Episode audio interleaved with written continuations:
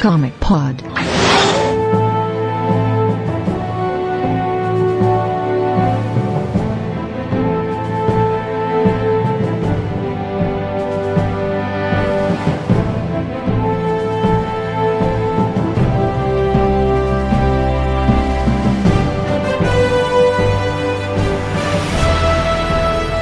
Bem, amigos do Comic Pode, nós pode, e você pode? Se não tiver com fome, pode também. Aqui todo mundo pode. Aqui nós pode falar, inclusive nós pode, porque a gente sabe que isso é apenas o registro linguístico e não tem nada a ver com ensinar português errado na escola. Até o Pasquale entendeu isso numa baita coluna que ele escreveu uns dias atrás. Portanto, você, amigo decenalta, que acha que os neorreacionários estão tomando muito conta da mídia brasileira, você tem razão.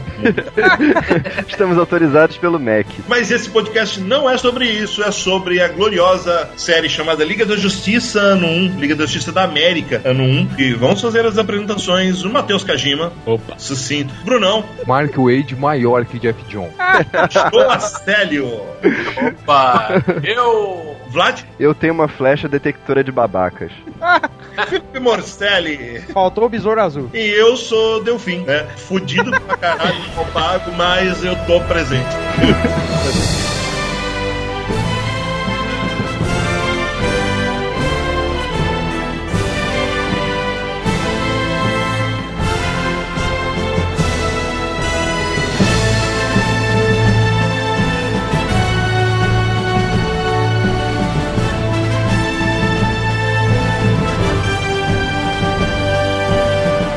Bom, os roteiristas dessa série, Liga da Justiça no 1, são Mark Wade e Brian Augustin, que eram, na época, né, que a série foi escrita, 98, eram escritor e editor da revista do Flash, né? A gente já falou sobre eles lá no Comic Pod 59, ou só aí. E eu acho que, a- como a série do Flash estava fazendo sucesso, chamaram eles pra fazer o ano 1, né? Não só a Eles série estavam do, do a Flash liga, né? fazendo Não é? sucesso, eles estavam fazendo a liga também. É. Eu não sei se eles estavam alternando com o Morrison ou Não, se não, não, não, não. se foi logo depois. Foi depois. Porque a publicação aqui foi meio confusa, foi meio fora de ordem até onde eu me lembro. Eu A nunca sabia Justiça tinha do Morrison começou eh, em 1997, tinha acabado de começar, com o Grant Morrison escrevendo, arte do Howard Potter e tintas do Sr. John Dell. Então, tipo, Liga da Justiça no 1 acontece eh, exatamente um ano depois do começo da nova revista da Liga da Justiça, começa a Liga da Justiça no 1, já com Tipo, você apagou da história é a liga engraçada dos anos, no- do começo dos anos 90, a liga do Giffen e do Maguire, e daí você, depois que restabeleceu, não, são, são heróis, vamos contar histórias heróicas, humanas, mas heróicas, daí começa a liga no 1. É importante frisar que, assim, ela não vem exatamente depois da liga do Giffen, ela vem depois do cagalhão que o Dan Jurgens fez, né? E o Dan Vado em seguida. Sim, sim, é aquela. A, a história da é contada por Dan Vado. Não perca. Dan é. em breve vamos fazer um Comic Pod em homenagem ao Dan Vado. Faremos porque parece que ele está voltando pra descer, hein? Ouvi boatos, hein? vocês- Parece não, ele vai escrever um, um retroact, cara. É, exatamente. Tá confirmado já. E vocês vão, e vocês nesse podcast futuro sobre o Danvado vão descobrir que ele escreveu um quadrinho bom. Na DC. Eu fiz, você tá passando bem? Eu tô falando sério. Existe uma, uma minissérie do Danvado que nunca saiu no Brasil, eh, que é fora da cronologia da DC, chamada The Griffin. E é uma puta série de heróis, de herói, na verdade, só o protagonista. Mas isso nunca saiu no Brasil, nunca sairá, e é preciso que alguém fale disso no podcast. Eu acho justo fazer um podcast do Danvado só pra falar da boa que ele fez, porque daí a gente pode passar duas horas e meia malhando o desgraçado.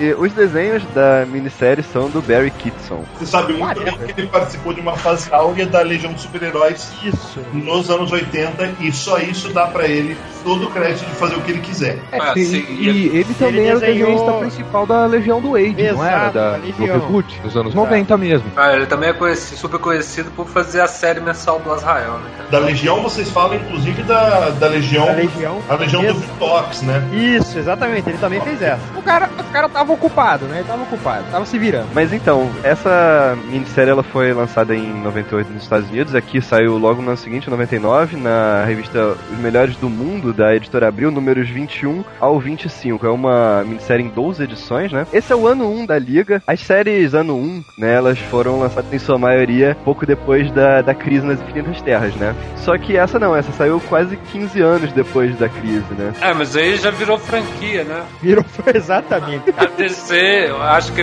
virou nome de sucesso, não vamos usar essa porra outra vez. É, é tão ruim quanto o McDonald's. Não, Não, é, o- o- é, não só virou franquia, como tem a questão da mudança de abordagem, que foi quando o Morrison assumiu a liga, né? Então eu acho que esse ano 1 foi justamente pra consolidar no passado da Liga da Justiça, porque o passado até então pro leitor era a Liga do Giffen, pra consolidar no passado a formação que poderia vir a ser a Liga do Morrison. É um, um reboot feito por retcon, assim, um negócio meio doido. Os anos 1 da DC são explicados, são explicações, estão espalhados por toda a cronologia. Tipo, vocês devem lembrar muito bem que o mais tardio é muito recente, é o do Arqueiro Verde, que Sim, é, é. de 2007. Mas a gente teve, além de ter os, gran- dos fodões, a gente teve ah, o do Robin, que foi, o tipo, era o ano 1 do, do, do Tim Drake, no momento perfeito, tava cronológico ali. A gente teve o ano 1 do, do Asa Noturna, ano 1 da Batgirl, ano 1 É, do pequena correção, Delfim. O mais recente, se eu não me engano, foi o do Raio Negro em 2009. É verdade. Vocês acham que era necessário esse ano 1 da Liga? Pra época, a origem da liga tava mega bagunçada. Ah, é verdade. Ninguém sabia o que, que era mais. Tava uma coisa meio perdida no limbo, o que, que era a origem da liga, né? E que liga, né? Afinal de contas, É, quem, é. quem fez, quem fez parte da fundação da liga, ah, o que aconteceu, e você tem origens recontadas de todos os heróis. Algumas deram certo,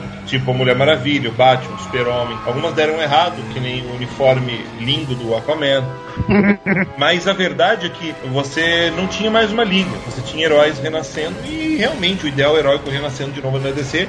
E ele começa individualmente, depois vai se juntar em grupos. É a primeira vez que se reúne num grupo depois da crise em lendas. E logo depois da lendas, de lendas, a liga que se forma é a Liga do Giffen. É. né? Ou seja, sabemos que tinha uma liga antes, que é a liga que se fudeu logo antes da crise. Por algum motivo isso foi mantido na cronologia. Tem a liga de- da- que foi fodida de crise a Detroit é, é detonada em lendas. Uhum. Todo mundo Sim. morre. Não, não, enfim, a- a- não, não tem mais liga, né? E, e quando tem uma liga, a liga vira um, um quadrinho humorístico dentro do universo de super-heróis. Mega sucesso de crítica, sabe? Gera vários spin-offs, mas detona aquela coisa da liga ser um. enfrenta grandes vilões, salva a Terra sempre com a seriedade e sobriedade que cabe à maior equipe de heróis do planeta Terra. Coisa que vai se recuperar apenas na liga do Grant Morrison um ano antes. E a liga do Morrison solidifica o espaço para que a liga no 1 seja um, um título aceito. Porque todo mundo ainda tava naquela de, porra, teve uma baita liga boa que era engraçado. Quando quiseram deixar as coisas sérias, aí sob aquele efeito quase bêbado de Stormwatch, essas coisas, apareceu uma Liga da Justiça Elite fudendo tudo, sabe? V- vamos dizer que Warren Ellis fez mal para descer nesse sentido.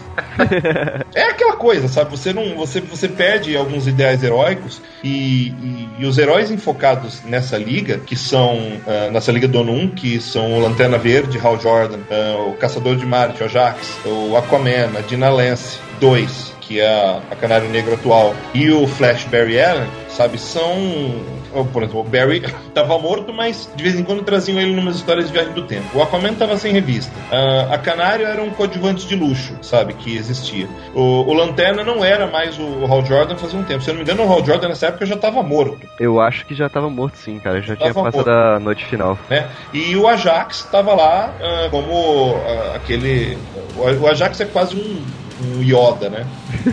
Talvez uma das melhores participações, uma das melhores séries, que uma das séries que melhor desenvolve o Ajax, seja justamente essa, a Liga no 1. Enfim, outra, coi outra coisa boa de ter se acontecido esse ano 1, vários anos depois da crise, porque você consegue encaixar essas pecinhas de um jeito que elas fiquem coerentes sabe? Você não, você não precisa ficar lutando com o, o roteirista atual, sabe? Ou então, você não, o, o Morrison não precisa ficar brigando com o escritor de Down porque um faz uma coisa que vai foder a coisa logo imediatamente e tal.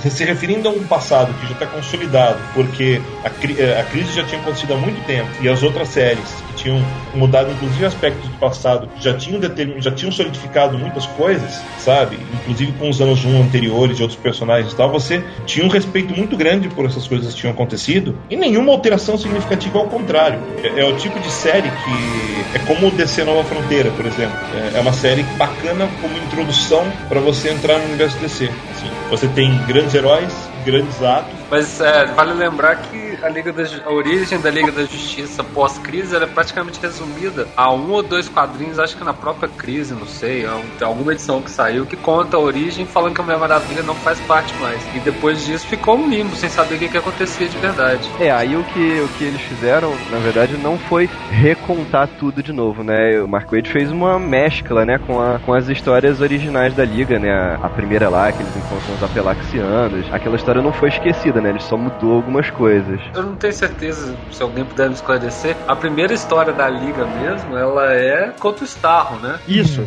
A primeira e... história é contra o Starro, mas não é a primeira vez que a Liga se reúne. Que eu lembro dessa coisa dos Apelexianos naquela Super Powers, é, que número 4, eu acho, que conta essa origem, assim, que é da década de 70, eu acho. É, então, exatamente. A história contra o Starro, ela mostra a Liga já consolidada, tá? A história contra os Apelaxianos, eu não consigo falar isso.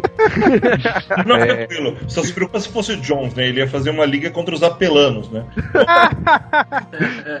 Mas no ano 1, ele faz referência a essas duas histórias. Na número 1, ele, essa história dos apelaxianos já tinha acontecido, e depois, acho que lá pelo número 3, sei lá, eles fazem referência a essa história do Starro. Eles não mostram nenhuma das duas, mas fazem referência, ou seja, elas aconteceram mesmo. Só que eles substituíram, né, o, a, a principal mudança foi a, foi a substituição dos membros da liga, né, que sai a Trindade e entra a Canário Negro, né? É, então, a questão assim, a Trindade, o Superman e o Batman sempre foram membros honorários, assim. É, uhum. acho que só na era do satélite que eles se tornaram efetivos mesmo de estarem lá quase todas as edições. Mas nas primeiras edições da Liga, eles eh, realmente eram honorários, como nas primeiras edições da Sociedade da Era de Ouro também. Então isso não tá fora do conceito original. A substituição com a Canário Negro foi um negócio um pouquinho mais complicado, por quê? Porque por causa do reboot do Pérez pós-crise, é, era impossível você colocar a Mulher Maravilha naquela linha de tempo ali da formação da Liga. Uhum. Então ele teve que colocar Canário Negro no lugar.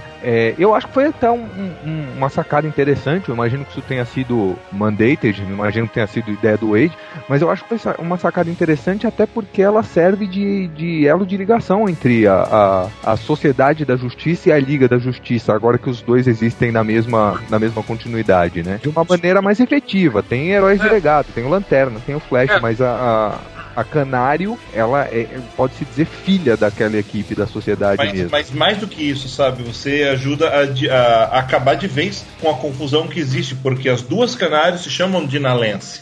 Então, é, essa série serve inclusive para você poder explicar exatamente o que é a diferença entre elas, qual é a distância e, e afinal de contas, de onde apareceu essa mina, né? De quem que ela é tal. Enfim. Até porque no pré-crise, a questão toda da Canário era uma zona do caralho, velho. É, mas ela também era ligação entre a sociedade e a liga, né? É, mas era um negócio um pouquinho pior. Se eu não me engano, no pré-crise foi mais ou menos assim, cara. É, ela era da Terra 2 da sociedade. Aí ela se apaixonou apaixonou pelo, pelo arqueiro da Terra 1. Exatamente. Uhum. Ela veio naquela, naquela época não pegava muito bem uma mulher tão mais velha que um cara, assim, ser um casal. Então ela transferiu a consciência dela pro corpo da filha que tava em coma. Nossa. Só pra pegar o cara. Se fosse hoje seria mais fácil, né? Que eles mandavam a mulher, chamavam ela de milf e tava tudo certo. Com a diferença de que na Terra 2 ela era loira de verdade. Na Terra 1 ela perdeu as melenas era peruca. Era peruca. É. Na Terra 2 era peruca, tem certeza? Não, na Terra 1. Tô falando da pré-crise. A, a Ah, tá, é verdade.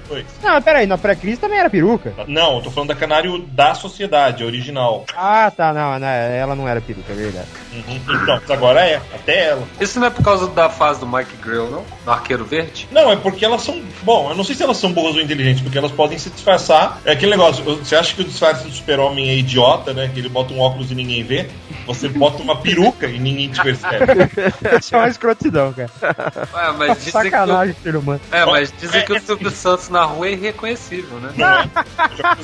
Agora, agora, não, então vamos, vamos botar um exemplo da vida real. Pega o Morcelli. Ah, pronto. Sobrou pra mim, velho. Ô, bicho, eu acho que se você botar uma peruca no Morcelli, ele fica irreconhecível. filhos da puta. Photoshop aí, vamos tirar a prova real no Photoshop. Bota uma peruca é. loira no Morcelli. Mas então, cara, assim, eu acho que foi, foi muito legal eles terem colocado a Canário na, nessa liga, porque a liga agora agora, ela não era mais a primeira equipe, né? Já existia uma equipe antes. E aí a, a, a Canário é que é, que é o principal elemento que, que força eles a, a se unirem, a, a se assumirem publicamente, né? A primeira entrevista coletiva deles foi no mesmo lugar que a sociedade fazia as entrevistas deles, né?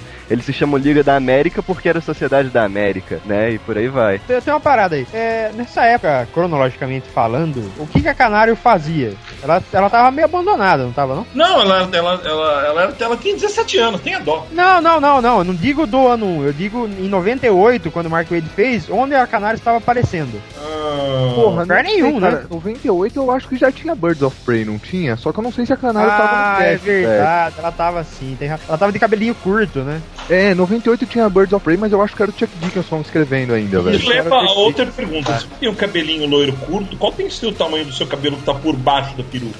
Era curto também, né, velho. cara? Aí Era Tem aquela pequinha que você coloca o cabelo, cara. Na época, e teve uma época que ela atuou sem peruca, inclusive. Careca? Tava, tava Não. careca, nem o Lex.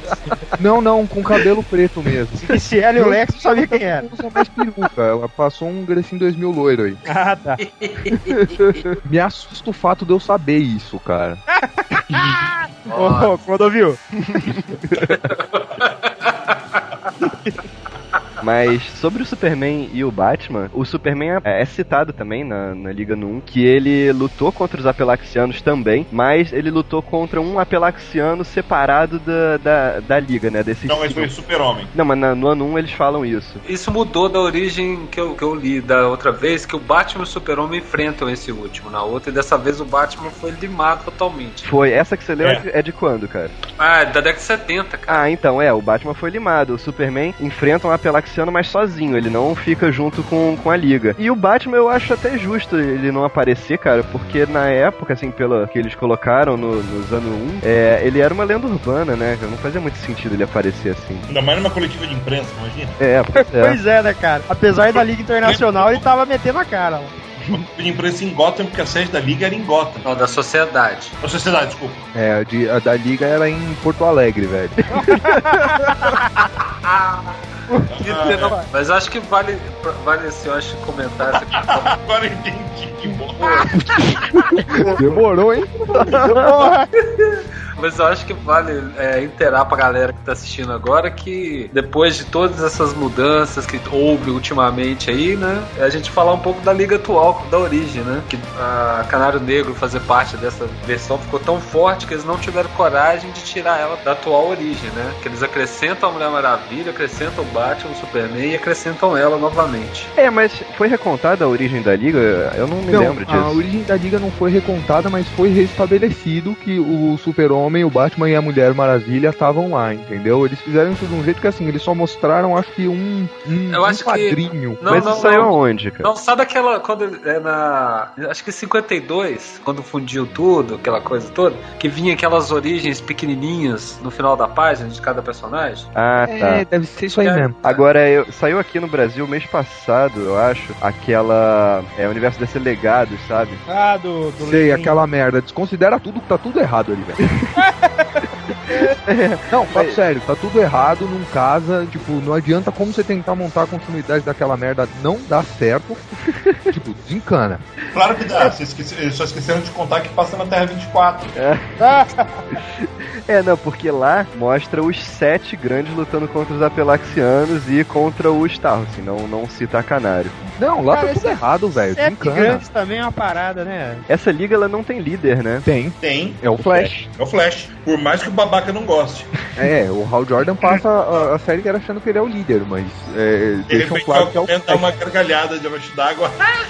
o líder é o Que Flash. também, aliás, que também tá correto com a versão pré-crise, porque sempre foi o Flash. É, mas assim, é porque não tem um líder formal, sabe? Eles não dizem que o. Ah, eu, o Flash fala, eu sou o líder. Não, é, é uma coisa meio informal. Tanto que o, o Hal Jordan, ele acha que ele é o líder e ele começa a dar ordem, né? É, mas isso acontece até hoje, velho.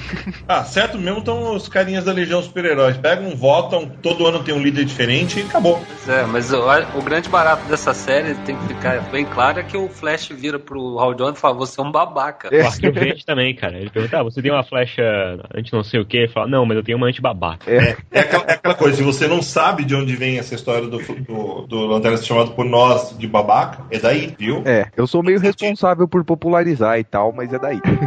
Mas é daí, é daí que vem. Tudo tem uma origem. Tudo tem uma origem. Assim, admito que eu repito a exaustão, mas é canon.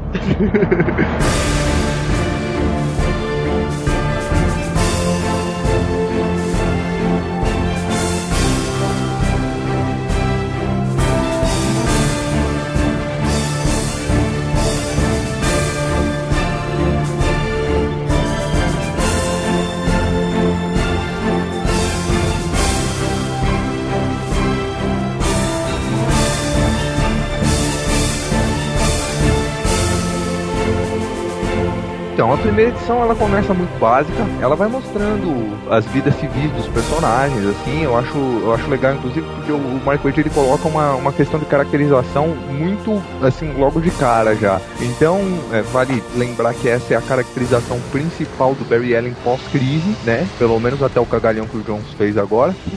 É, e aí ele mostra o, o Barry no laboratório, o Barry lidando com os poderes que eram recentes pra ele e etc e tal. Não tava de gravata borboleta, inclusive. Daí você também vê a Canário tentando se livrar da sombra da mãe, mas ao mesmo tempo assumindo uma floricultura que era da mãe, Que é a, a Canário Negro original. né? Assumindo não só a floricultura, mas também a carreira heróica dela, sabe? E puta da vida, porque ela tem cabelo preto e os homens gostam de loiras. Cara, que essa é, é, tipo, é, é uma piada recorrente em boa parte da série, saca? É, toda hora. É toda hora, sabe? A- Na primeira metade e e ela fica puta e ninguém entende, saca? Pô, é só mencionar a palavra loira e tal. né? E, e aí é curioso, né? Tipo, ninguém percebe que a Dina é gostosa sem, sem, a, sem, o- sem a peruca. É muito. É. É uma coisa muito esquisita, né? Aliás, comentários à parte, tipo, é que o desenho ajuda muito, mas a mãe tá no caldo, hein? Meu Deus do céu, vai. Bom, enfim, levando em conta que a mãe é retratada como se tivesse uns 30 anos, mas pela cronologia do DC na época, ah, ela devia estar com uns 40 e poucos, 50 e poucos, né? Tipo, deve- ela deve usar a linha preta de coloração Coleston. Mas enfim, nós temos a, a Dinah com seus conflitos, principalmente essa, essa- coisa de ficar à sombra da mãe, né? E, fa- e ela faz questão de 17 anos de idade e esconder seu físico num moletom vermelho péssimo, largo pra caralho. Parece que o moletom foi feito pra mim. Eu fico- É verdade, cara. Essa coisa da caracterização ela é importante, cara, porque prática, o, tanto o Hal Jordan quanto o Barry Allen estavam sendo apresentados pra uma geração, né? Que nunca Isso tinha. é verdade, isso é muito verdade. É, pois é, cara. E é um Hal Jordan menos babaca.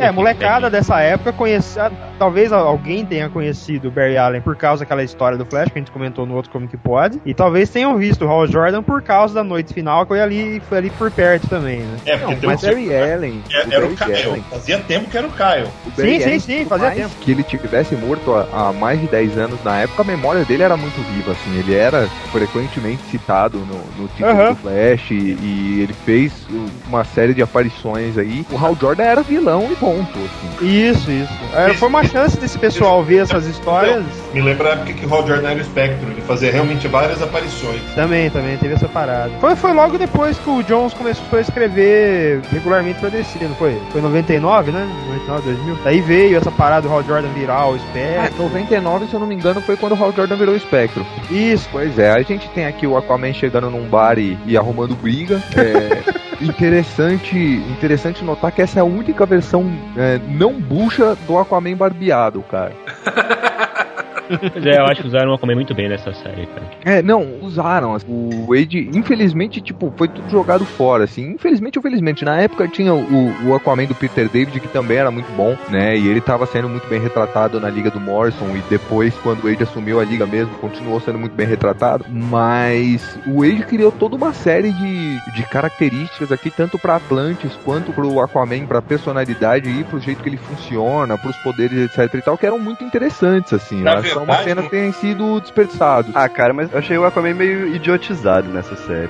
Não, eu acho que o Aquaman é aquela coisa. Ele, tá, ele, ele não era um cara do mundo da Terra, sabe? Ele só podia ficar uma hora, e isso é citado na, na Liga 1, só podia ficar uma hora fora da água, saca? Então não é exatamente. Então, ele não- então tipo, quando ele falava, ele falava baixo, né? Porque debaixo d'água o som se propaga melhor. Então ele não tinha noção de se ele tava falando alto ou baixo. Ele era todo humilde e tal, porque não tinha muita relação com as pessoas. Ele tinha relação com os animais. E com os animais eles comunicavam telepaticamente, então todo mundo se dava bem e tal. E, e ele não tinha outros Atlantes. Ele só sabia dele. E o único outro ser que ele tinha encontrado até encontrar a liga debaixo d'água era a Delfim. E ele cita isso também.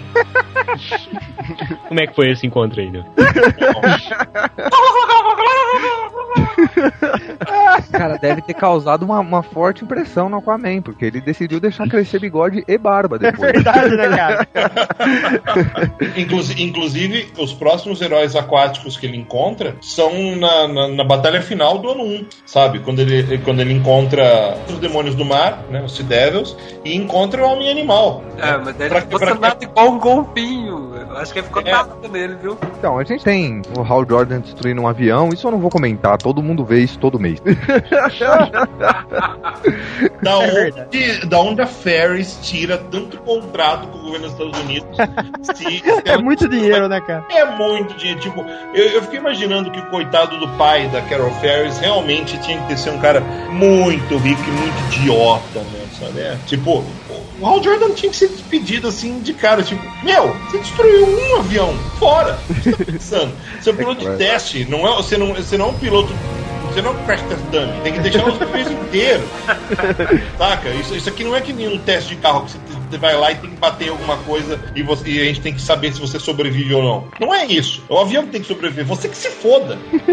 e essa série é, é, tipo, ela é pródiga em mostrar como o Hal Jordan é verdadeiramente um babaca, não é uma força de expressão. e vai se mostrando a babaquice dele ao longo da série. Como ele tá morto, foda-se, sabe? É. Mas pra você ver como ele é babaca, sabe? De verdade, o Barry também tá morto. Mas, porra, o Barry é, um- é aquele cara respeitável, sabe? E é, é aquele cara em que você pode confiar, né? Enfim, a Ferris é tipo um. É por isso que a Carol Ferris se ferra. E se ferra mais ainda. Nessa apresentação que existe, quando são apresentados os momentos de vida civil de cada um dos heróis, eles são, eles são apresentados pra uma pessoa que vai que entra na vida naquele momento. Tipo, é o policial da Dinah, é, int- é introduzido um, um detetive chamado Paris Jackson para trabalhar no mesmo lugar que o Barry trabalha. Tem um policial que faz a ronda tal lá na região da floricultura da, da. Tem um salva-vidas meio mexicano, tá lá na região que o Aquaman mora, ou tá, ou sai pra água. Enfim, a mina lá que é gostosona, loira, e o Hal Jordan adora loiras. Né? Babaca pra caralho. Babaca do cara. Né? Meu filho, tem saia e mexe, o Hal Jordan tá caindo em cima. Não, e se é loira, é mais um motivo pra que a Carol Ferris se ferre. Ah, cara. pô, pô, será que os caras não têm coragem mesmo? Você é do caralho o Hal Jordan dando em cima de um, de um traveco, né? Um traveco, né, cara? Pode... Apesar, ape- apesar que Mas, não pô, mas aconteceu, cara. Tipo, se a gente for ver depois, essa mina era o Ajax, cara. é isso, ó, todos, todos esses caras eram introduzidos, era o Ajax. Por isso que, por isso que vai mostrar que era o Ajax, o Ajax não é apresentado a ninguém. Você devia perceber ali que era o Ajax, mas enfim, você é enrolado por várias edições, porque afinal de contas tem um outro grupo que tá espionando a liga, que é o Locus, que aparece lá no finzinho. E você não sabe quem são esses filhos da puta. Quem é o Locus? Né? O Locus é que são aqueles caras estão tentando roubar o Apelaxiano. É, tentando caverna. não, né? Eles roubaram um dos Apelaxianos. É, roubaram um e sobrou um dos apelaxianos que estavam naquela ilha em Rhode Island. E o exército americano, se vocês perceberem, ele é comandado, aquele grupamento é comandado, uh, a liga tá lá toda pra ajudar, mas é comandado pelo general Wade Ealing. O Ealing que é o, vocês sabem que é o filho da puta da série do Capitão Atom. Só que aí ele tá muito jovem e, porra, ele respeita os heróis para cacete. Sim, e depois Ah. disso, é na série do Morrison, ele vai descobrir que tem um tumor no cérebro incurável e transferir a consciência pro corpo do Shagman. Quem? O Shagman, o, o pé grande gigantesco, velho, que a liga não conseguiu, não conseguiu derrotar no pré-crise e tinha aprisionado. O general ele se- na série do Morrison, ele, ele transfere a consciência pra esse bichão que é um bicho sintético, eu não lembro se tinha sido o professor Ivo que criou alguma porra dessa, e a liga não consegue derrotar de novo, eles transportam ele pra um meteoro. E Ah, é depois verdade. ele reaparece na Terceira Guerra Mundial, que é a última saga do Morrison. Tá.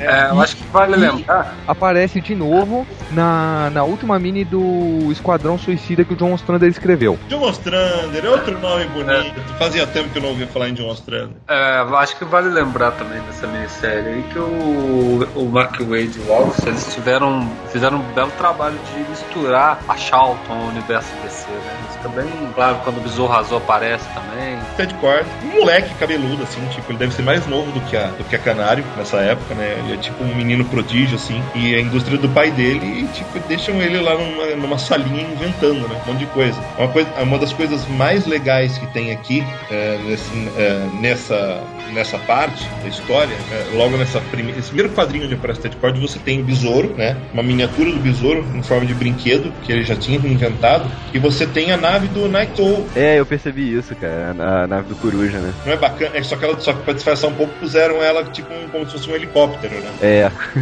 Mas é a nave do Night Owl, cara, tá lá, é a, é a homenagem que, que foi feita ao Watchmen, tá ali já que estamos falando de heróis da Charlton, né? É, afinal o Coruja é a contraparte do Besouro, né? Exatamente. É, tipo, foi, uma, foi, um, foi um toque de desenho muito bacana, né? É, foram só duas páginas, mas foram duas páginas bacanas, com o bom humor de sempre. E ele falando, porra, eu queria ser um desses caras, né? Foda-se esse negócio da família.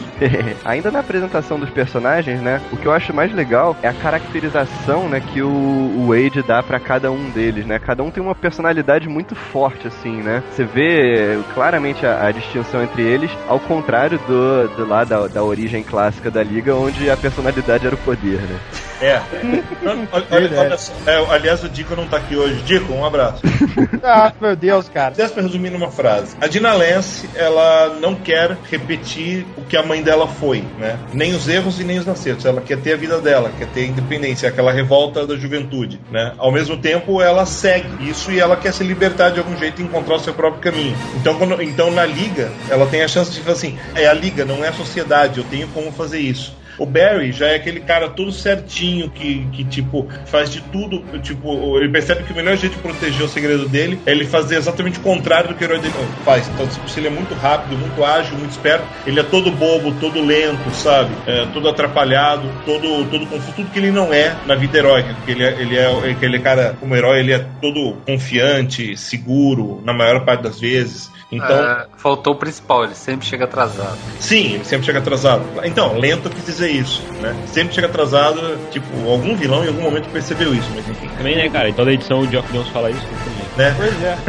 Fodão do cara. É, não, não. Não, é pior que o Jack Jones falar isso em toda edição e as edições saem atrasadas ainda por cima. É um cagalhão, né, cara? O Ah, é recordatório, o recordatório, eu sou o homem mais rápido do mundo, que aparece desde o- de que o Be- desde que o Oli assumiu o manto, em toda, em todos os meses, cara, é a coisa mais insuportável. Pô, que- não, não, não. Não. Mas eu sou o Hal Jordan, eu sou. Esse é guardião, pior, eu concordo. 18, 14. Meu pai morreu no acidente de avião. Ah, cara, tipo, deu, né? Não, não, não, mas a história do pai você só sabe faz pouco tempo. É, É, agora ele conta toda vez. agora, agora, que, que tá na, que tá Ah, na, isso. Mas você acha isso insuportável? E, e aquelas narrativas que explicavam quadrinho por quadrinho da Marvel na década de É, 70? Chris É o Claremont. Stan Lee, né, cara? Escola Stan Lee de texto. Chris Claremont, né, cara? Chris Claremont é Não. Chris Claremont é, o, é o. Ele é o rei, cara. Puta merda, cara. Mas então, personalidade do Hal Jordan, cara, ele, tipo, por, por, ele confunde não ter medo com ser arrogante. Então ele é um cara, percebe assim, porra, eu tô com, eu tô com a arma mais poderosa do universo. Eu, eh, me disseram que eu não tenho medo, e eu não lembro de ter medo mesmo. Então eu vou ser arrogante, eu acho que eu mando em todo mundo, tenho que estar na linha de frente mesmo, e é isso, é isso mesmo, sabe? Ninguém pode comigo, eu sou foda, e é por isso que ele é o babaca. Ele se torna um babaca aqui. Tipo, se, ninguém, se, se, se alguém tinha dúvidas, são 12 edições mostrando que ele é um babaca e que todos, na verdade, são humanamente melhores do que Hal Jordan. Pro azar da Carol Ferris. Eu nem vou falar de novo. o Aquaman, ele não era ainda o rei da Atlântida, ele era só um cara eh, deslocado num, num mundo deslocado e que resolve não agir que nem o, que nem o Namor agia no começo na Marvel. Porque o, se o, Namor, o Namor sabia que era um Atlante, sabia que era um rei e tal, e eles são contrapartes escarradas um do outro. Só que foi muito inteligente o Mark Waid em colocar ele, por ser um. por pai dele ser um ser um humano, colocar ele como um cara que tenta se integrar ao mundo, porque ele é muito sozinho na, na água, ele também é um cara que não aguenta a solidão, sabe? De muitas E formas, ele acaba sendo mais alienígena, mais alheio do que o Ajax no, no- no- Sim, nessa série, né? É, porque- aquela coisa, o Ajax pode se misturar aonde ele quiser por, por ser um, um transmorfo. Mas é, o, tipo, o tipo de solidão do, do Ajax é outra. O tipo de solidão do, do Aquaman é uma solidão física, é uma solidão muito. É uma, é uma solidão muito. quase tátil, sabe? Ele, ele não deixa as pessoas chegarem perto quando ele tenta se aproximar das pessoas, as pessoas tratam ele como se ele fosse um, um frutinha mesmo, sabe? Como foi naquele bar. Então, uh, ele depende da ele, ele, depende da vontade, da boa vontade de pessoas boas. Ele se aproxima do tal do, do, do guarda-costas, do salva-vidas, que é na verdade o Ajax, tal, porque é, ele trata ele trata o Aquaman como humanamente, sabe? Então, tudo tudo que ele espera é que ele seja tratado como um igual, né? E o Ajax tem um receio muito grande, porque desde o começo da formação da liga, ele sabe que ele é um estranho entre estranhos e que a liga acaba, acaba pegando um alienígena morto em combate e, colocando ele como um troféu, como, fosse, como se matar um alienígena fosse algo a se orgulhar. E ele, como alienígena da liga, percebe que ele tem receio em relação a isso e começa a agir para sobreviver, pra, porque ele sabe que a qualquer momento as coisas podem virar e tipo as pessoas que ele considera, apesar de sentir que elas são boas, sentir que elas são pessoas que você possa confiar, elas são apenas humanas como todos os humanos. E ele sabe que os humanos são estáveis. Né? Na verdade, todos eles, em muitos sentidos, se sentem sozinhos e desamparados. Mesmo o Barry, que tem uma noiva, a ideia dessa série é mostrar de como, como cinco pessoas isoladas, cada uma do seu jeito, conseguem criar confiança entre si, superar obstáculos, superar desafios e se tornarem um time. E esse time instilar confiança em todos os heróis da Terra para que, em caso de necessidade, todos eles possam ajudar a Liga da Justiça e sentirem orgulho de ajudar a Liga. A série o 1 fala basicamente sobre isso. Bonito, né? Eu tô chorando Não, aqui. resumiu, resumiu tudo, acabou, vambora. Não tem muito o que falar. Né? Mas, mas, mas é que tá. Tudo isso só funciona porque a, caracter, a caracterização dos personagens principais é boa, muito boa. A caracterização dos personagens secundários é boa. A caracterização dos personagens que aparecem a só duas, três páginas da história é do caralho sabe? Eles conseguem resumir as participações, as aparições, é, é, tipo, o Desafiador do Desconhecido tem um quadrinho para aparecer, e, no, e, e, na única fala que, que um deles tem, meu, resume o que são os Desafiadores do Desconhecido no universo DC. É muito foda, é muito é... foda.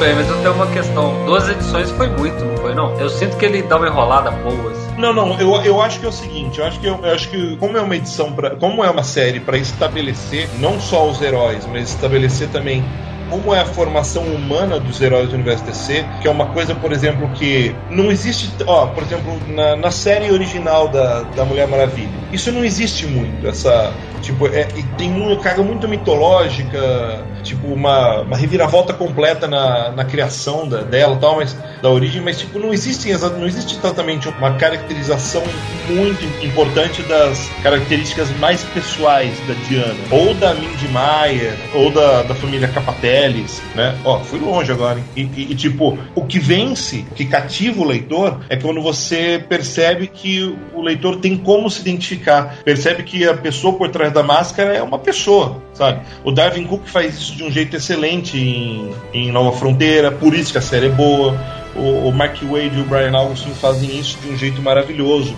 Não, sim, e tem, tem a outra questão também que nessas duas edições, o, uma coisa que o Wade conseguiu muito bem foi situar esse período específico da liga dentro da DC, assim, inclusive ele fez bastante uso de personagens periféricos, assim, o que, que o Batman estava pensando da liga, é, como é que o Arqueiro Verde estava se relacionando com a liga, onde entrava a Patrulha do Destino nessa história, que tem uma edição, uma edição focada neles lá, e, e ele, duas, Duas. É, tem razão, são duas. E além disso, ele usa o que seriam, cronologicamente assim, as primeiras sementes de conceitos que já estão sendo explorados lá na frente, no Flash, na Liga da Justiça, etc. Mesmo a, a, a saga pelo qual o Wade é mais famoso na Liga, a Torre de Babel, ela tem um paralelo forte aqui com o plot principal da Liga 1. O, o Ajax é o Batman dessa liga, né? Porque o Ajax é o cara cheio de segredos. Em determinado momento, ele é chamado pelo pessoal do Locus de detetive. Inclusive, ele tem de todos os heróis, tal, coisa que é usada igualzinha lá na Torre de Babel. Agora eu não sei se a Torre de Babel veio antes ou depois, eu acho que depois dessa história. Não,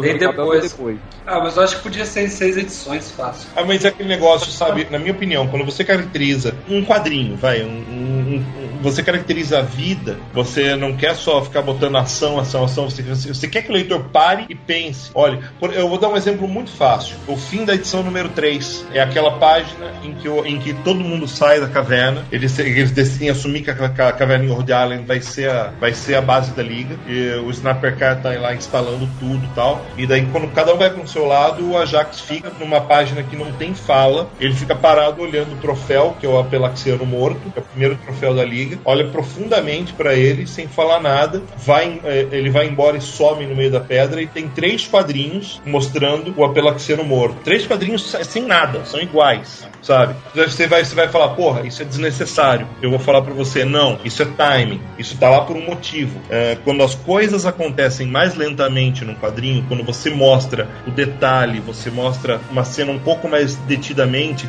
é porque é um toque do roteirista. Tipo, eu quero que você pense nisso, porque isso é muito importante, não só pra série, mas é importante para os personagens que estão protagonizando essa cena. Então, eu acho que a cadência mais lenta do, do ano 1 é uma das coisas que fazem, para mim, com que a série seja especial. Porque a série, em termos de fatos, realmente pode ser resolvida mais rápido. Mas ela não é uma série com, que tem uh, gordura, na minha opinião. Eu acho que, para mim, o Locus é muito mal resolvido, se falar a verdade. É que o Locus é aquele negócio, né? Aquele grupo boi de piranha, né? A, as ações do Locus realmente ocorrem um pouco mais. Aí, mas é tá, eu acho que elas estão mais resolvidas porque elas ocorrem mais rápido do que deveriam. Ah, cara, eu acho que é, é, é a gordura que tem no negócio é exatamente o Locus. Não precisava tanto, não. Isso me incomodou um pouco isso. Aliás, me incomodou bastante. É, na verdade, é, esse eu acho que é o maior ponto fraco do Age é quando ele, ele escreve organizações secretas de super vilões, assim, cara. Eu acho que foi a, a cagada maior dele no Flash com o Cobra também, mas não, não acho que seja ser algo que prejudique, não. Assim, é um plot device, é um plot device. Tá lá para levar a história do ponto A pro ponto B. Beleza, a história vai, funciona, então por mim tranquilo. Mesmo porque o Locus não é o verdadeiro focus, bom, né? Da série. Ele é só aquilo que eu já comentei para vocês em outros podcasts. Ele é o que o Hitchcock chamava de MacGuffin, né? Ele é aquele elemento que você tem para você pensar que ele é importante, mas na verdade ele não é tão importante assim. Ele é só o elemento que vai fazer a ligação porque realmente é importante. É, mas o Locus é o que junta todas as edições, né? As edições ela tem, tem coisas bastante é, individuais, assim, que você poderia fazer histórias separadas, mas é o Locus que une isso tudo, né? Sim. É, ele é fraco, cara. Sim, une, mas só que aquele negócio, não é o Locus, são os apelaxianos. É, é o apelaxiano, né?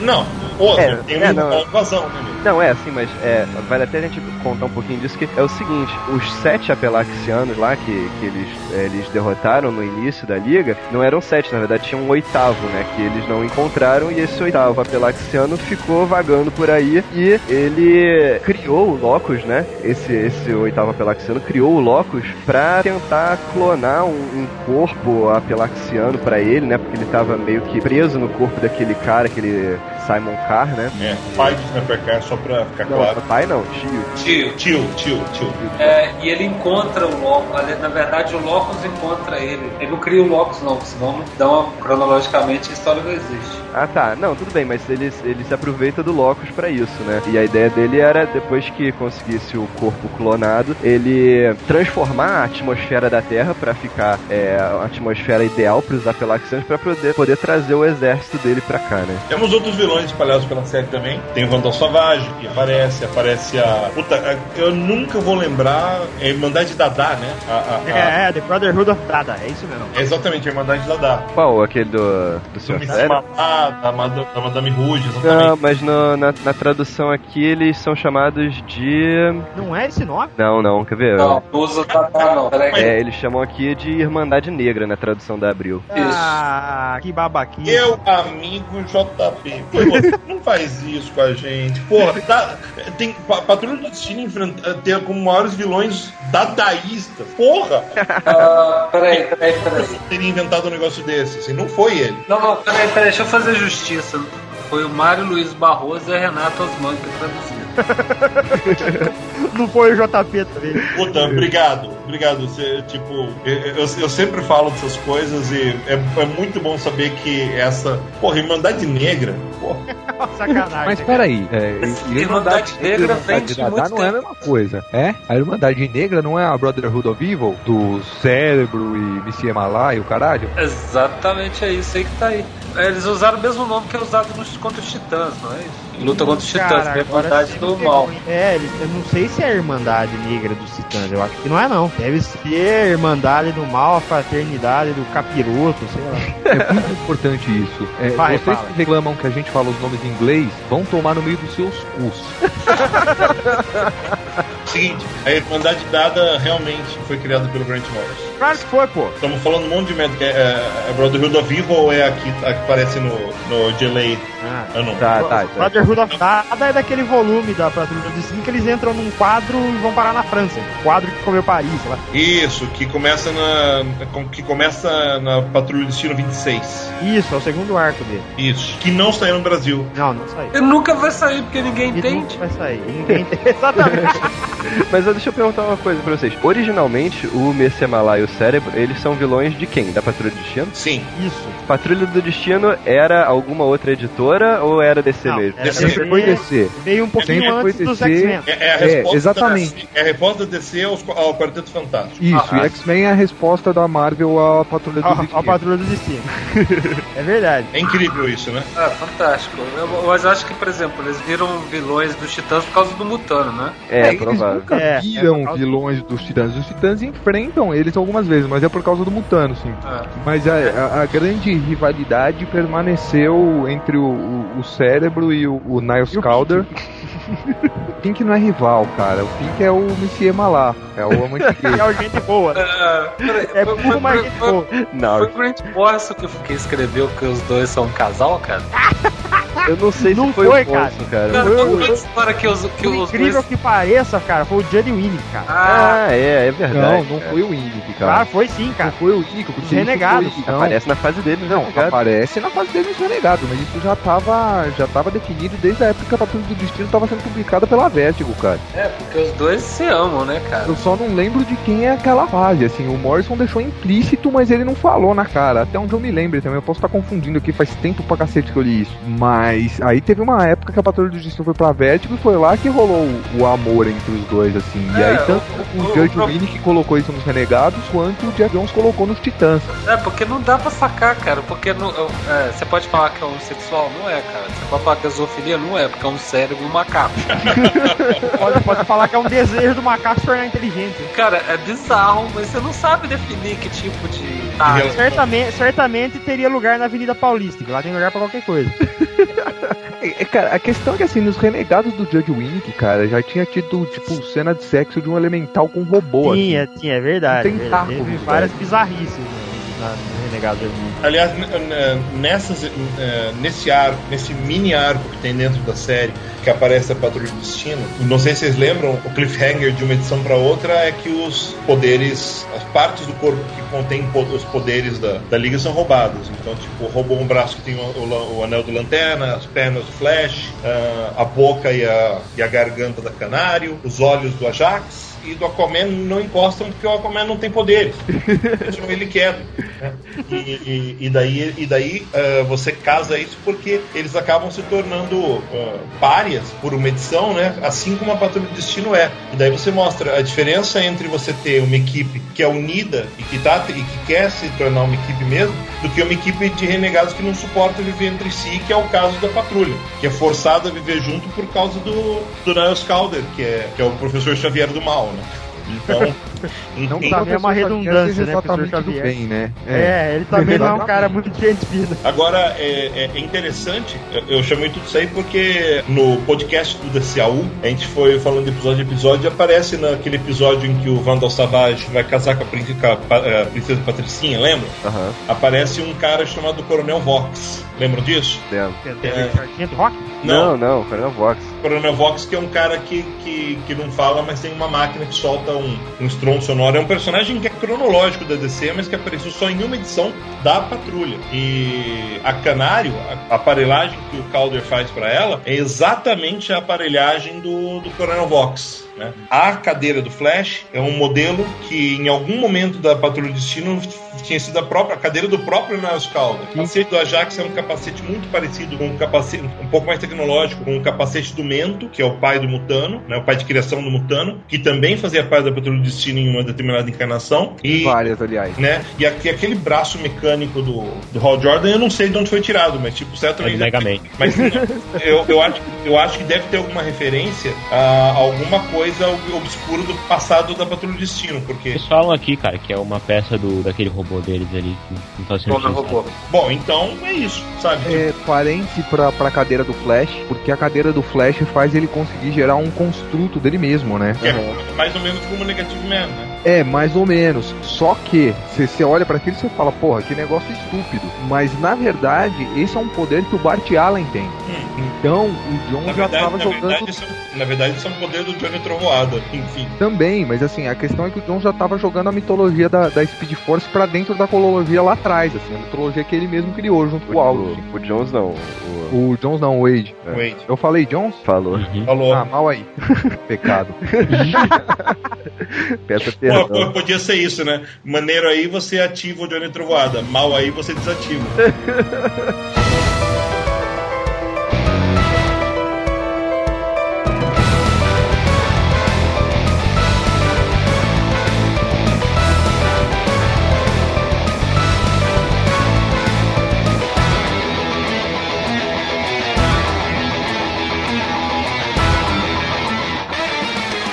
E a gente tá de volta naquela mesma ilha, naquela mesma caverna onde eles onde estavam roubando o, o corpo dos alienígenas e a Liga decide que aquilo vai ser o QG deles, em Rhode Island. Pra, você- pra vocês que não, não têm noção de geografia americana, Rhode Island é o estado mais. É, é tipo o Sergipe dos Estados Unidos. Né? tem, tem um episódio do, do Vira-Lata, do desenho animado, que o, o Simon, né? O Simon diz Dash, Simon diz Suma. Então, o Simon, esse Simon, o ajudante dele, pega um, um- um barquinho e engancham, engancham uma parte na terra, na praia em Rhode Island, outra parte no barquinho e vão puxando Rhode Island e Rhode Island vai embora. Rhode Island, nossa. É, pra você ter uma ideia de como é desimportante e alvo de piadas o tempo inteiro nos Estados Unidos, esse estado maravilhoso. Uma liga começou por baixo, né? Pois é, depois eles evoluíram, foram pra uma caverna em Detroit. Ó. Afinal de contas, tudo que nós precisamos é ir pra uma cidade que era considerada na época a cidade mais congestionada dos Estados Unidos. Tem uma, uma edição lá que a Canário Negro vai numa festa da- dos aposentados da Sociedade da Justiça, né? Aí lá ela fica sabendo que a mãe dela teve um caso com o Starman, né? Não, Opa! Sim, teve. com Pantera. Não, Starman. Starman. Isso foi Starman inclusive, isso foi inclusive é, bastante explorado na série do Starman do James Robinson. Nossa. É. Agora, isso me lembrou muito, cara, o Watchman. É, pra mim também isso foi, de- foi- me remeteu na hora o ótimo. Muito, cara, que, que o, E comediante a- descobre que o comediante, né, deu uma frunfada na mãe É, dela. pois é, cara. É muito Watchman isso. É verdade. Com- É, com a diferença de que houve consentimento no. houve- houve consentimento explícito da mãe da cenário. Tipo, Isso. É, eu não sei como tava a publicação do, do, do Starman nessa época. Eu não lembro em que ponto tava, se já tinha acabado ou não. Tava na edição 50, mais ou menos. É, então tava lá pro fim já. A 50 do James Robinson? É. Isso, isso. Ah, tá. E foi até 80, né? 2000, 2001, eu acho. Tem uma referência legal também nessa mesma cena que o, o Ted Knight tá conversando lá com alguém, aí ele fala que, que tá pensando em passar a identidade de Starman pro filho dele, o David, né? Uhum. Ah, tá. Não, ele coitado fala que o do David quer assumir o manto. não é? É, é. Ela é filha dele ou não? É, Existem, Não. exi- não, aí que tá. Existem duas, duas possibilidades muito fortes sobre essa série. Não se revela quem é, mas tipo, pode ser o Wildcat, o Pantera, porque é o Pantera que aparece na sequência, é o Pantera que dá a moto pra ela, é o, é o, é o Pantera que tá conversando com a, com, a, com a mãe e com a mãe da, da Canário, e quando ele se afasta, porra, preciso falar um negócio com você, filha. Bem nessa hora. Então, tipo, tudo dá a entender nessa hora que é o Pantera. Mas pouco depois, a Dinar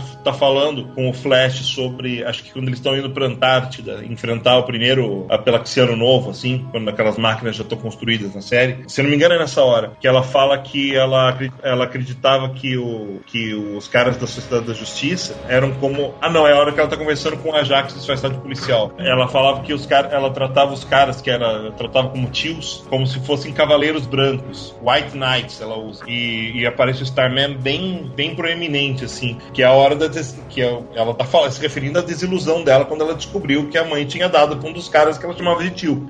Então, tipo, fica na dúvida se ela é filha do Starman ou se ela é filha do Pantera. Olha só. Mas em nenhum momento da cronologia da DC. não da-. Bom, de- de- dessa forma parece que ela é uma filha da puta, né? Meu, meu, a mulher tem o direito de transar com o que ela quiser, meu. Tipo, só porque, só porque ela é heroína, ela não tem o direito de trair. Na verdade, isso pode ser errado, mas se ela tem o direito, ela fazer o que ela Ah, quiser. não, tudo bem. Não, mas assim, no, no Starman do James Robson já tinha sido estabelecido que meio que rolava uma putaria na sua sociedade. É, é lógico, cara. Entendeu? Pô, Assim, que tipo, eles iam pra guerra ou eles iam pra batalha e ficavam semanas e estavam lá nas trincheiras, suado e olhando um pro outro e os uniformes todo dia decote naquela época, o povo se comia mesmo, não tem jeito. Duvido que alguém comece, eu duvido que alguém comece a amar Hurley. agora, agora tem uma coisa aí que talvez tenha deixado a, a mãe da Canário mais, mais excitada, que é que o, o capacete do Starman tem a forma de falo, né? Não, e os poderes dele vinham de um vibrador cósmico. até aí- Exatamente, um vibrador cósmico. Eu acho que o lance é o vibrador cósmico. O lance, o lance, o lance é que ela chama de na lance. Esse é o lance. Mas, cara, nunca, nunca é dito quem é o pai da canária, né? Queria saber se existe um pai oficialmente pra ela. É, existe era é- é- policial e tal, é- e não é tem nada a ver com ninguém da então. sociedade. Eu, eu tô puxando o histórico dela pra ver se tem alguma outra pista em alguma outra série e tal, sabe? Mas não sei se tem, não. Aliás, as duas se chamam de Nalance, né? Só que o, o nome do meio muda, né? E, e isso é estabelecido nessa série. O nome é, da Dinah nossa. Drake Lance e Dinah Laurel Lance, não é isso? Isso. Olha só, mais detalhes tipo, que apontam pro, pro Pantera, né? Todo o treinamento da Dinah é com a é com o Pantera. Foram Oh. an- anos, anos de treinamento, de todo jeito, sabe? Ela conhecia, ela, ela fazia parte, teoricamente, da. Ela era tipo o mascote da, da Sociedade de Justiça no fim, né? Segundo a cronologia nova, porque ela, com- como criança, frequentava o QG, sabe? Não tinha identidade secreta pra ela, conhecia todo mundo. Então. É, mas então, a, a questão dela se sentir traída com o Isso tem a ver com o Ted nem tanto, né, cara? Só reforça mais a coisa. Não é só pela mãe, ela se sente traída pelo cara também. É, mas é que o Ted Knight ele era o mais correto de todos, né, velho? É, até então, ele era o, o único cara da sociedade que, assim, é, não se consideravam esqueletos no armário. Tipo, mesmo a sociedade não tendo tido muito destaque até então, tanto o Flash quanto o Lanterna da Era de Ouro tinham todas as questões da guerra lá, assim, sabia-se que eles tinham as mãos meio sujas. Pantera, Pantera é o Pantera, né? Não tem muito o que falar a respeito dele e tal. O Ted Knight, ele sempre aparentou ser o mais certinho de todos. Peraí.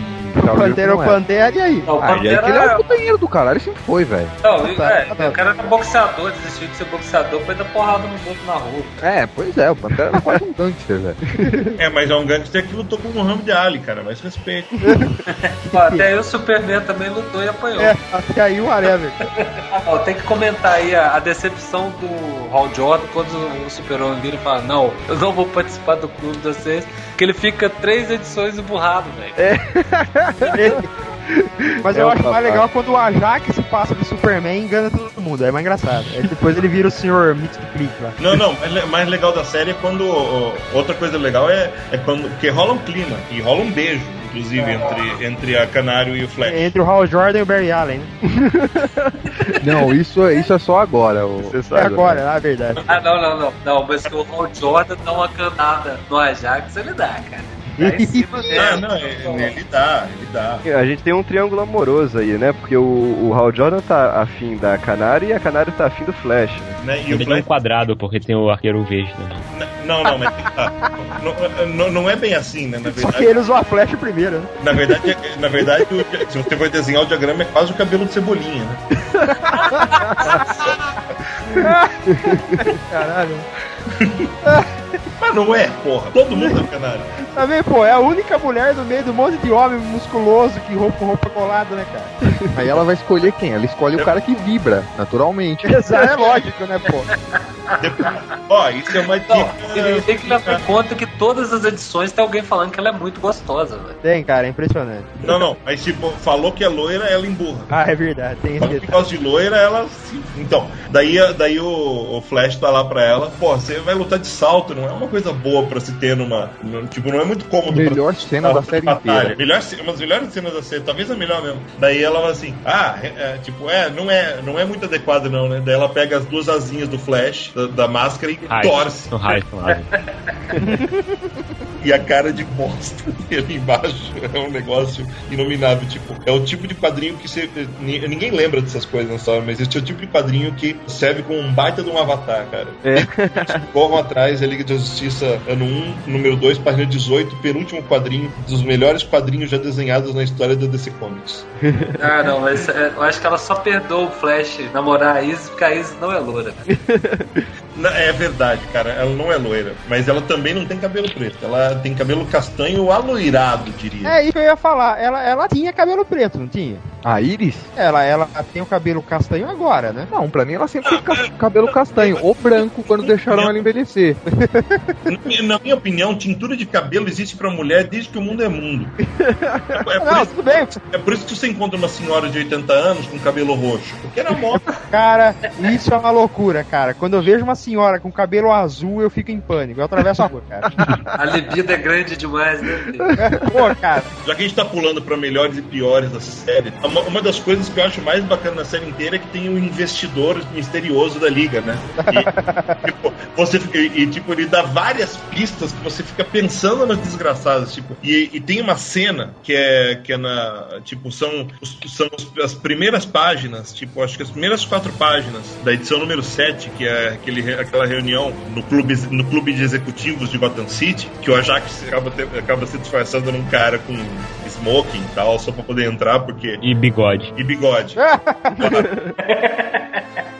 Daí, porque eles entram lá pra falar com o Simon Carr, né? E lá tá o Maxwell Lord, e lá tá o Bruce Wayne, e lá tá o Chatsworth, que é um, que é um chato mesmo da, da cronologia do Batman, que é outro ricaço daqueles. Ah, bigode. bigode. Que bigode, né? Caprichado. Esse é caprichado. E tem uma cena, uma fala, é uma proposta muito interessante, Sr. Queen, eh, quer dizer Oliver, né? E você percebe o, o- o Oliver Queen aparecendo em vários momentos pouco chaves da série.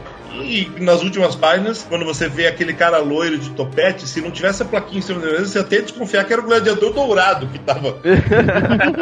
Que roubou o dinheiro. Mas, Mas esse, é o grande, esse é o grande problema do Barry Kitson, cara. Ele tem umas cinco formas de desenhar cabelo que ele usa pra todo mundo. Ah, é, cara. O Barry e o Aquaman, assim, sem máscara, são quase a mesma pessoa, cara. Ó, e é nesse. isso a precisa de uma ó, barba, velho. Ah, cara, até aí o whatever. Todo mundo que o Jim Lee desenha é igual. Até a Mulher Maravilha tem a cara do super-homem.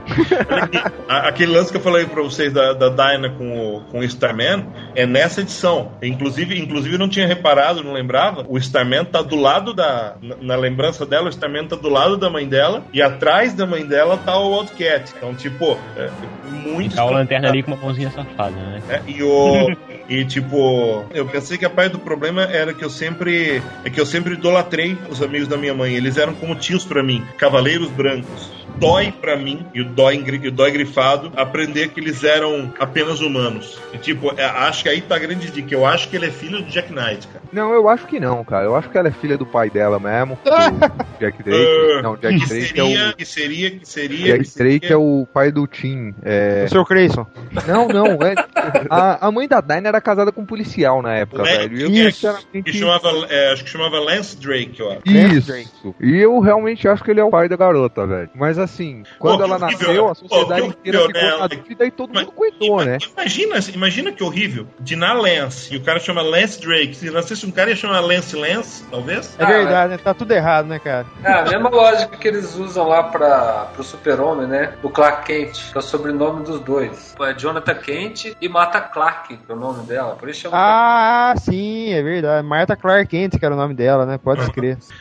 Agora, ó, tipo, é uma cena pouco lembrada da série, mas pra mim é um dos quadrinhos mais engraçados também. Quando aparecem os, os Falcões Negros. Eles, eles acham que eles estão ultrapassados e aparece uma página deles pensando, porra, vamos, eh, tipo, vamos nos reformular pro novo tempo, né? E cada um aparece com um uniforme mais ridículo do que o outro, sabe?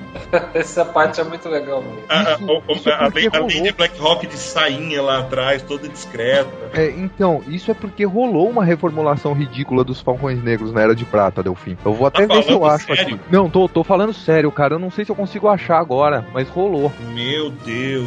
Olha, olha, olha, eu já achei, eu já achei. Na edição número 230 do, dos Black, do Black Hawk aparecem esses uniformes. Cacete.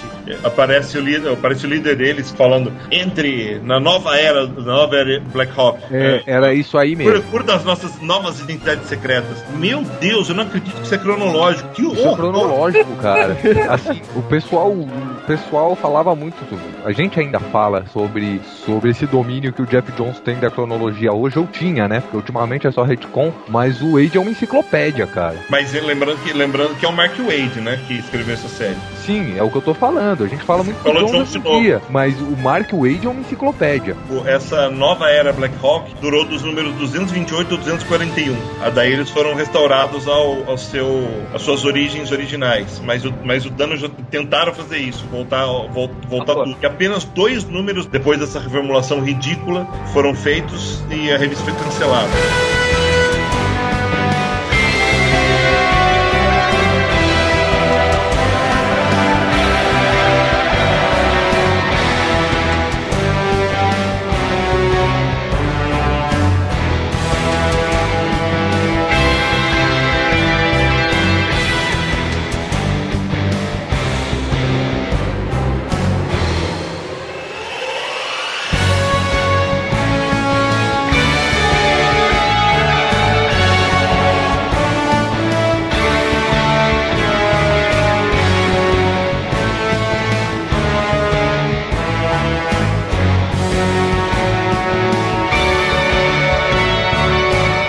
Em considerações finais aí. Seguinte, acho que é, talvez a liga a, a história que mostre a liga mais humana até a liga até a história do Darwin Cook, Nova Fronteira, é uma baita referência de, de personalidade, né? Como o Dico celebrizou aqui, personalidades quando são o, o próprio poder tornam as histórias rasas. Não é o caso disso, sabe? Eu acho que é uma porta de entrada boa para leitor, é uma série que se fecha em si. Tem uma consideração importante sobre essa série. Eu acho que é a melhor série enfocando o Ajax na história da DC. Podem discordar de mim à vontade, mas eu acho que o Ajax nunca foi tão bem explorado como protagonista como nessa série. Porque você não tem a exploração dos poderes do Ajax, tem a exploração do personagem em si. É, cara, não, eu não discordo de você não. Eu, eu acho que, pô, ele, ele é realmente isso, né, cara? Ele é, ele é um alienígena que vive na Terra, sendo que a Liga luta só contra alienígenas, né? Todos os inimigos da Liga são alienígenas, né? E como é que ele se sente no meio disso? Porra, é foda isso. Tá, o, o super-homem é alienígena, beleza, mas ele foi criado na Terra, né? O Ajax não. Né? O Ajax foi tirado da família e depois descobre que todo mundo lá morreu e se fudeu, né? Uma coisa que me, a única coisa que me incomoda muito no Ajax, a, a gente sabe que o Ajax pode voar, a gente sabe que o Ajax pode se adaptar a ambientes alienígenas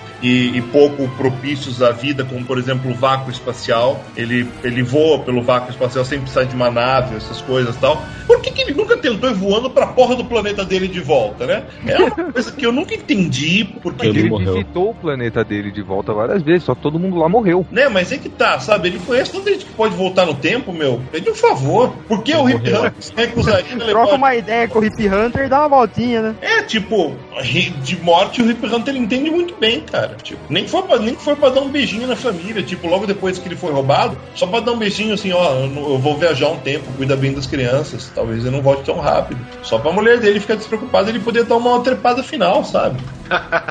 Eu acho, que, eu acho que a questão do sexo na vida do Ajax é, é muito é muito preocupante, cara. Ele, Ah, ele é cara, ele pegou a última marciana verde que existiu no universo e jogou no sol é porque ele não gosta da fruta, cara.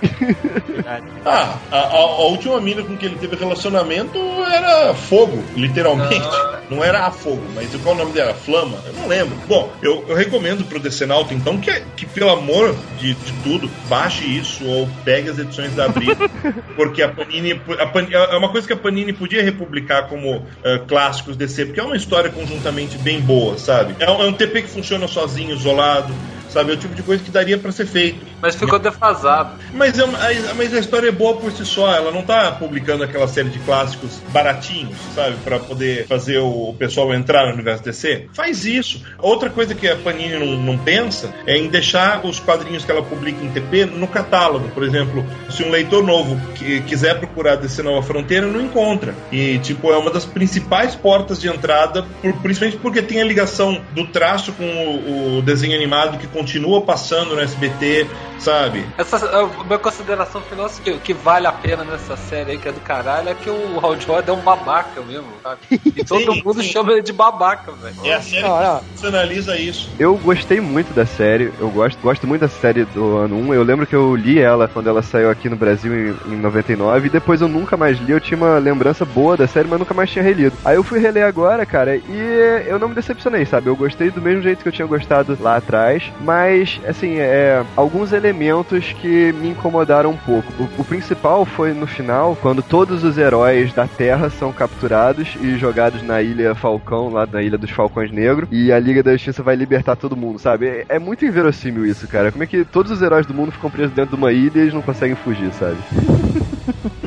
Mas, tirando isso, cara, a história é muito boa. Esse negócio que o Delfim falou do- das personalidades, que pra mim é é uma das coisas principais dessa série, né? A definição da personalidade de cada um. E, e é isso, cara. Eu acho que é uma boa história. E assim, quem, quem quiser uma história pra, pra começar a entender o universo DC, eu recomendo essa, cara. Acho que é uma, uma boa história, assim, pra, pra alguém entrar no universo DC agora. Pois é, o forte dessa história é caracterização, cara. Quem, quem acha que a gente é implicante por dizer que a caracterização do artista de, de autor X ou Y é uma bosta hoje em dia, leiam isso e comparem, velho, entendeu? E se você continuar preferindo de hoje é porque você é um puxa-saco. E você vê, cara, a gente, a gente não implica com o Hal Jordan do Jeff Jones especificamente, né? O Hal Jordan em si é um personagem babaca. Exato, exato. Assim, eu, eu, eu sinceramente, assim, as primeiras edições do, do Lanterna Verde do, do Jones, eu tava, sin- ah, eu tava sinceramente achando que ele tava melhorzinho do que ele costumava ser até. Só que depois de. Depois da guerra da tropa sinistra, descambou, velho. É, Ah, o Jeff Jones caducou, cara. Faz Ah, tempo. cara, ele caducou, mas eu até gostei de Flashpoint, cara. Não tá ruim, não. Ah, Assim, não é que esteja bom, é que tá muito melhor do que qualquer coisa que ele fez ultimamente, É, né, é, Então, exatamente. tipo, você tá esperando uma bosta que vai feder muito e ela só fede, velho. Então é isso, pode ficar por aqui até semana que vem.